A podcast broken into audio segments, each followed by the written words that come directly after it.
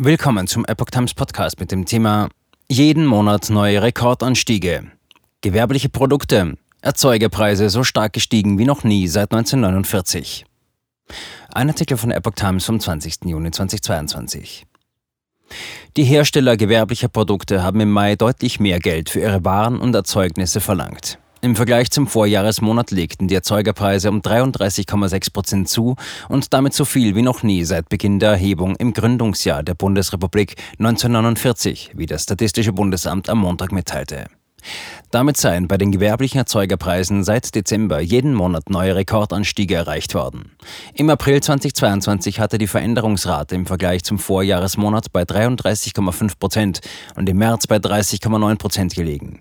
Die Erzeugerpreise gelten als ein Indikator für die Entwicklung der Verbraucherpreise, die zuletzt bereits deutlich gestiegen waren. Im Mai lag die Inflationsrate bei 7,9 Prozent.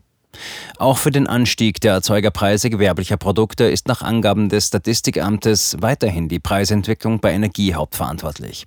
Demnach waren die Energiepreise im Mai im Schnitt 87,1 Prozent höher als im Vorjahresmonat. Den höchsten Einfluss auf die Veränderungsrate bei Energie hatte Erdgas in der Verteilung mit einem Plus gegenüber Mai 2021 von 148,1 Prozent. Kraftwerke zahlten für Erdgas 241,2 Prozent mehr als ein Jahr zuvor. Für Industrieabnehmer war Erdgas 210,7 Prozent teurer und für Wiederverkäufer 168,3 Prozent. Die Preise für elektrischen Strom lagen im Mai um 90,4 Prozent höher als ein Jahr zuvor. Mineralölerzeugnisse legten um 55,8 Prozent zu. Hohe Preissteigerungen gab es nach Angaben des Bundesamtes auch bei Vorleistungsgütern, vor allem bei Metallen, Dünge- und Futtermitteln sowie Industriegasen und Verpackungsmitteln aus Holz. Besonders hoch waren die Preisanstiege gegenüber dem Vorjahr bei Düngemitteln und Stickstoffverbindungen mit plus 110,9 Prozent.